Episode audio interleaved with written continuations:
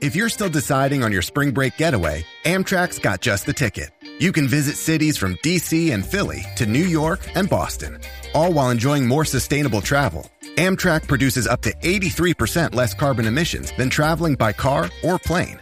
And did we mention the extra legroom and comfy seats? Book early and save at Amtrak.com. Click or tap the banner. Emissions comparisons vary depending on route and locomotive type. Restrictions may apply.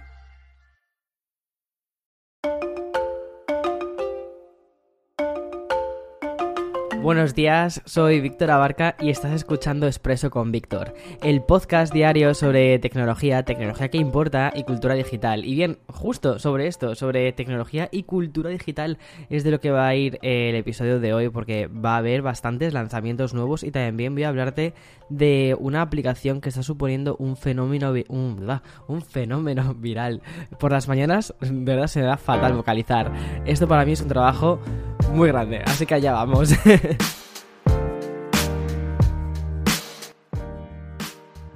No sé si te pasa a ti también que por las mañanas te despiertas como con lengua de trapo y probablemente yo, bueno, de hecho ni probablemente ni nada, o sea, expreso es, eh, son las primeras frases que titubeo cuando me despierto, porque es el primer ser humano con el que hablo, literalmente eres tú. Pero bueno, venga, allá vamos con el podcast de hoy, que yo creo que tenemos bastantes, bastantes novedades muy interesantes. Para empezar, porque el premio popular al primer fenómeno viral ya tiene dueño, porque como cada enero solo necesitamos unos pocos días para conocer el producto, lanzamiento, serie, película, aplicación o incluso mm, polémica que abraza la cultura pop y nos suelta en mucho tiempo. Sin ir más lejos, en 2021 este honor le cayó a Clubhouse. Ya sabes, es lo más cercano a una estrella fugaz que ha existido, al menos en cuanto a plataformas. Y en este recién inaugurado 2022 podríamos decirle o podríamos darle esta nominación ya a Wordly. Pero ¿qué es Wordly? Es un juego que parece una especie de canto al pasado, te explico. Está muy inspirado en los clásicos minijuegos online gratuitos con los que algunos usuarios pueden haberse pasado horas y mm, este absoluto e inesperado fenómeno viral no ha necesitado demasiado tiempo para arrasar en las redes sociales durante estos primeros días de enero.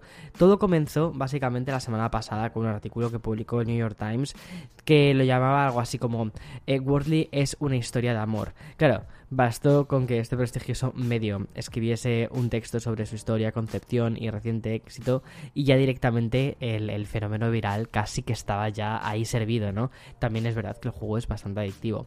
Fue creado por un ingeniero informático que diseñó el juego como una especie de pasatiempo con su pareja. Si en el pasado mes de noviembre jugaban 90 personas al día, en diciembre ya eran más de 300.000 y a partir de ahí, ya entrados en 2022, la traducción a otros idiomas ha hecho que se potencie la, viralización de este juego. Respecto a su funcionamiento, es muy sencillo porque consiste en adivinar una palabra de cinco letras de manera similar al juego de adivinar el color eh, Mastermind. Después de adivinar una palabra de cinco letras, el juego te dice si alguna de sus letras está en la palabra secreta y si está en el lugar correcto. Tienes seis intentos para hacerlo bien, más o menos, ¿vale? O sea, es un poco de lo que va. El porqué de esta viralidad, que es un poco lo que yo creo que nos interesa más. También se encuentra básicamente la lógica en el absoluto desprecio que su creador ha tenido por la monetización del juego, porque Wordly se aloja en un site sin banners, sin ventanas emergentes, sin publicidad, sin descargas y por lo tanto también sin pagos. Gracias a esto y como todo el mundo comparte los resultados de su juego en las redes sociales como Twitter, ha impulsado que este fenómeno viral, que es bastante básico, como te decía al inicio, parece como una especie de canto de cultura eh, digital pasada, un momento en el que se hacían las cosas sin pensar tanto en la monetización, en la rentabilidad de por qué se estaban haciendo, sino más por el simple hecho de jugar jugar, experimentar y ofrecer algo ahí público. Sin embargo, como siempre ocurre eh, con Internet, todo, todo esto tiene una cara B que ha emergido de forma paralela y me llama la atención porque es que ha sido muy rápido. Bien, y aquí pasaría como quien dice la noticia 2 que tenemos apuntada porque este juego lo que ha hecho ha sido que en Twitter provoque, mm, eh, como te decía, muchísimos, que la gente compartiese las partidas, que son cuadrículas de cuadros con emojis. Sí, seguramente que los has visto por Twitter, no sé si te has metido estos días. Y ya hay decenas de réplicas y clones en algunas stores, como por ejemplo la de Apple. Cuando el creador omitió convertir su juego en una aplicación impulsó que otros desarrolladores hiciesen la versión de Wordly en aplicación. Desde que el New York Times publicó el artículo el pasado 3 de enero, ya hay 6 clones en la App Store, incluyendo una versión que tras una prueba gratuita de 3 días te solicita un registro con una posterior suscripción 29,99 dólares.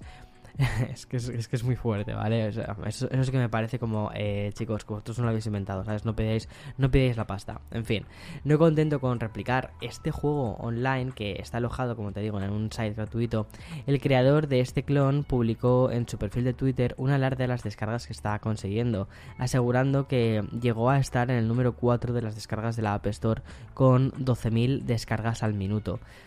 Es que es una pasada, ¿eh? La proliferación de aplicaciones que mm, se consideran fraudulentas no solo se aprovechan de la, de la popularidad de este juego que, es viral fuera de la Apple Store, sino que además ensucian lo que yo considero que es una, una, App Store eh, que debería estar pues más limpia, más cuidada. El resultado de todo esto eh, es que cualquier clon de Wordly ha sido eliminado de la tienda online de Apple. Es decir, al final sé que han reaccionado rápido porque o sea, considero que. Um, o sea, dentro del Apple Store al final son humanos los que realizan las tareas de mantenimiento y ellos no son ajenos, al igual que no lo hemos sido nosotros, a lo que está sucediendo. Así que bien.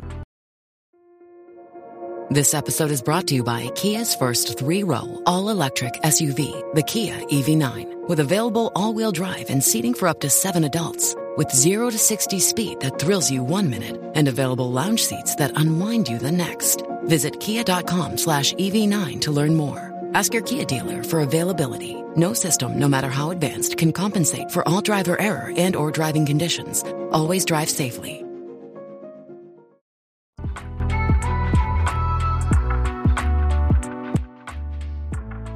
Bien, después de esta pequeña pausa, dejamos el fenómeno viral del principio de año, muy brevemente, ¿vale? Para hacernos eco de uno de los rumores que sitúan la primavera como fecha de la primera keynote de Apple del 2022. A ver, tampoco es que sea un secreto secreto, es decir, casi, casi, casi todos los años en primavera Apple nos da alguna sorpresa. igual que ayer te conté un poquito sobre el Unpack de Samsung, que este sí que tiene una fecha mucho más concreta, que es el 8 de febrero. Bueno, pues para la compañía de Cupertino el abanico es mucho más amplio y aún no se saben fechas. Probablemente yo creo que marzo o abril serán meses buenos para hacer una keynote y de ese modo luego enlazar con junio con el eh, World Developers Conference que ese sí que es como un evento anual que siempre hay novedades, siempre hay cositas, muy mm, orientado a desarrolladores y a los lanzamientos de los eh, sistemas operativos, pero también siempre hay alguna cosita de hardware, vale. Pero qué cositas de hardware se están empezando a rumorear o, o a suponer. Eh, que podemos ver en, esta keynote. Ya hace un tiempo que se está hablando de un iPhone SE de tercera generación, a ver qué pasa, pero no, sería nada demasiado descabellado que hiciese una renovación cada dos años de este dispositivo. Pero parece ser que este año de nuevo van a repetir con el chasis del iPhone 8, pero con las especificaciones internas del iPhone 13. Tú ya sabes lo que opino sobre esto. Opino que quizás deberían de ser un poquitín o es muy muy muy económico o deberían de ser un poco más, em, no sé, como más echados para adelante, como quien dice, porque em, al final el iPhone SE de segunda generación, que vendió muy bien y funcionó muy bien, creo que ya tiene una pantalla de 4,7 pulgadas que se hace pequeña, sobre todo pequeña para, para la cantidad de contenido que consumimos actualmente. Pero bueno, también es verdad que no todo el mundo está metido en Instagram tanto tiempo como lo estamos quizás nosotros. En fin, y una cosa que me parece mucho más interesante es que también se señala como el evento en el que van a anunciar los nuevos MacBook Air con un M2. Esto sí que me parece muy interesante porque si efectivamente el MacBook Air nuevo es de colorines como el iMac que tuvimos el año pasado de 24 pulgadas, yo vivo para eso, o sea, básicamente. Bueno, y de Apple pasó a Microsoft porque la compañía dirigida por Satya Nadella ha anunciado ya por fin la versión en negro mate del Surface Go 3. La tableta económica se amplía con un modelo que experimenta algunos cambios estéticos, el, el paso al color negro y la conectividad LTE, que esto sí que me parece bastante interesante. Bien, el Surface Go 3 es un convertible, es un 2 en 1 que tiene considero que tiene una muy buena eh, calidad-precio. Se lanzó originalmente el pasado mes de diciembre y lo hizo con nuevas opciones del procesador Intel.